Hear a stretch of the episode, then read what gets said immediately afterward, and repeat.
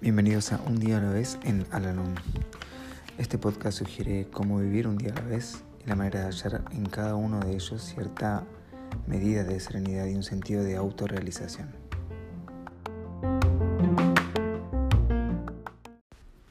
Hola, ¿cómo están? Les doy la bienvenida una vez más a nuestro podcast, este espacio en donde realizamos la lectura diaria del libro Un día a la vez en Alanón Hoy vamos a realizar la lectura que corresponde al día 16 de mayo.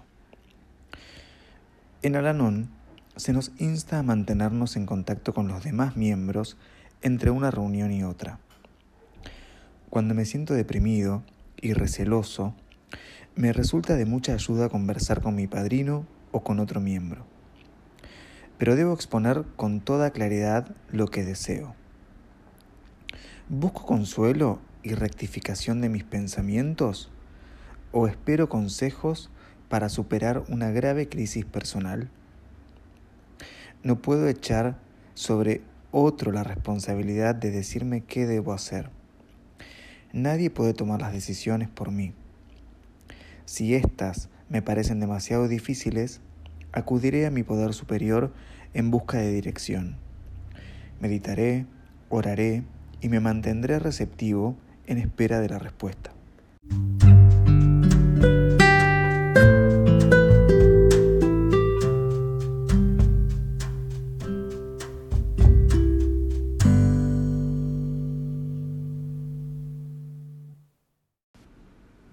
Recordatorio para hoy.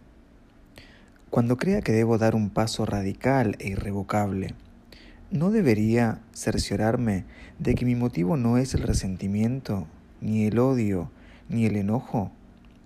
Recordaré que cuando haya adoptado una decisión radical, no habrá modo de retroceder. ¿No debería tratar nuevamente con la ayuda de Dios y de Alanón de mejorar mi propia capacidad de resolver mis problemas? Sea cual fuera mi aflicción presente, sé que Dios me ha dado la capacidad de poner orden en mi propio mundo.